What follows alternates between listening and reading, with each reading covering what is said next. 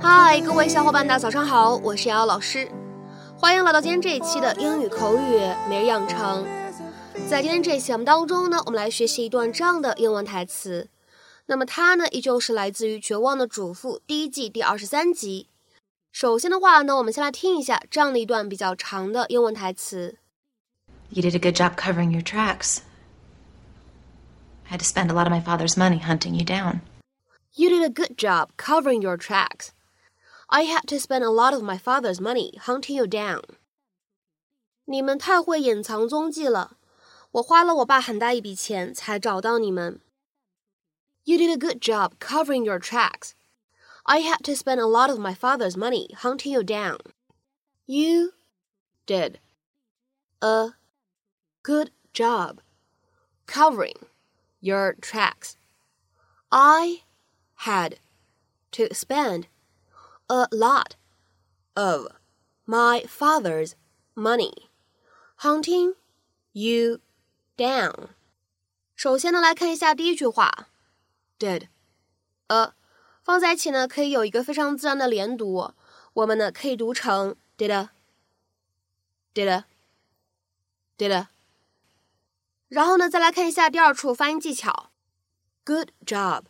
那么此时的话呢，这样的两个单词放在一起呢，可以形成一个不完全爆破的处理，所以呢，我们可以读成 good job，good job，good job。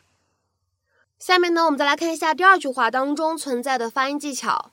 首先呢，had to 放在一起呢，失去爆破，had to，had to。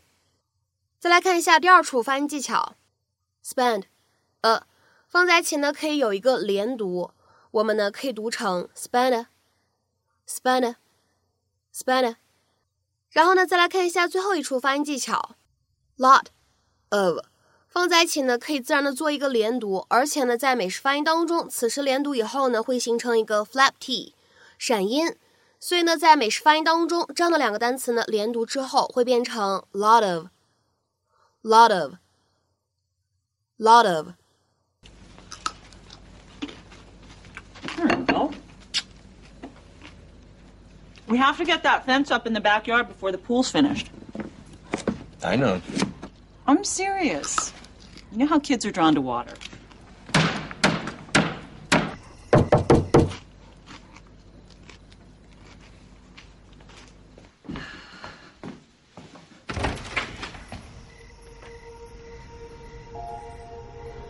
Hello, Angela.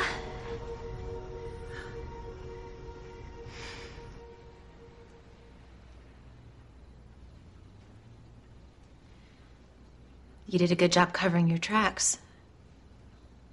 I had to spend a lot of my father's money hunting you down. Congratulations. You found us. You know, I never told the police what happened. You didn't? They would have put Dana in foster care, or worse, given him to my father. So I kept our little secret. Well, we appreciate that. Anyway, I guess you can see I've gotten myself cleaned up. Yes, you look lovely. I'm not the same person you knew back then, Angela. I'm in a good place now. You can't have him. Just because I didn't go to the police before doesn't mean I can't do it now. Zach is our son. His name is Dana. If you think I'm giving my baby to some junkie, you're crazy. He's not your baby. Just calm down. You were always so high and mighty back at the clinic, looking down on us, poor degenerates, pretending you wanted to help when all you really wanted was to feel superior. But you self-righteous bitch. You're still using, aren't you? Go to hell. What are you doing? Let me see your arm. I said I'm clean. Take it Let me easy. see. Let's just take it easy. Where do you think you're going? I'm getting my son and I'm taking him home. Paul, stop her. Please, come on. 那么在今天关键句第二句话里面出现的 hunt somebody down，我们前不久呢节目当中才讲过， 这个短语呢就是找到某个人的踪迹的意思。大家呢可以往前翻一翻，复习一下 hunt somebody down。那么今天的话呢，我们重点来学习一下第一句话当中所包含的表达。在英文当中，do a good job 是什么样的意思呢？表示某件事情做得很好、很漂亮，做得很棒啊，这样的意思。To perform a task well，或者呢可以理解成为 to do something well。那么日常的搭配呢，一般我们可以说 do a good job on something，或者 do a good job of something，或者呢 do a good job of doing something。当然了，有的时候在口语当中呢，你也会听到有人说 do a good job doing something，就像我们今天视频当中这样。这其实是在口语当中呢省略了介词 of，那么说出来呢意思，其他人呢也能理解。下面的话呢，我们来看几个例子。第一个，I must have done a good job on my research paper because I got an A plus。我的研究论文一定写得很好，因为我拿了 A 加的分数。I must have done a good job on my research paper because I got an A plus。下面呢，我们再来看一下第二个例子。Please go and clean your room. If you do a good job, you can stay up extra late tonight. 请把你的房间打扫干净。如果你打扫的好的话，你今天晚上可以晚点睡。就有一种破例允许你熬夜的感觉。Please go and clean your room. If you do a good job, you can stay up extra late tonight. 再来看一下下面这个例子。We haven't done a very good job on the publicity for the show. 那场演出我们的宣传工作不到位。We haven't done a very good job on the publicity for the show。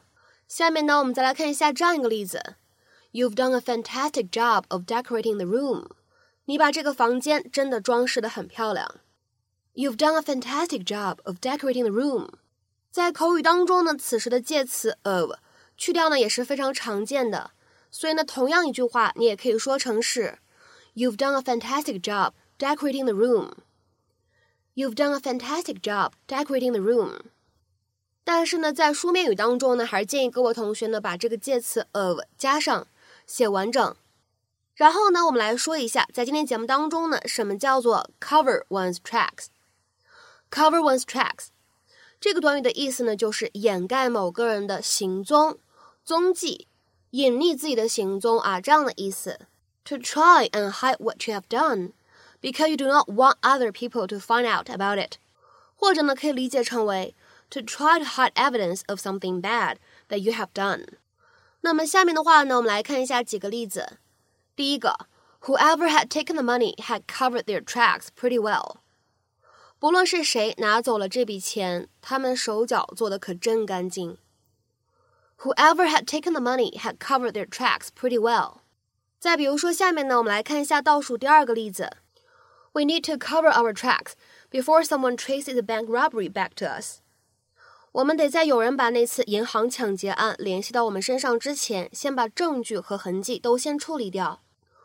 We need to cover our tracks before someone traces the bank robbery back to us. 下面呢，我们再来看一下本期节目当中的最后这个例子。The robber failed to cover his tracks. 那个抢劫犯还是留下了证据。或者说呢，那个抢劫犯还是留下了痕迹。The robber failed to cover his tracks。那么在今天节目的末尾呢，请各位同学尝试翻译以下句子，并留言在文章的留言区。He had attempted to cover his tracks by making her death appear like suicide. He had attempted to cover his tracks by making her death appear like suicide. 那么这样一个句子应该如何去理解和翻译呢？期待各位同学的踊跃发言。我们今天这期节目的分享呢，就先到这里，See you。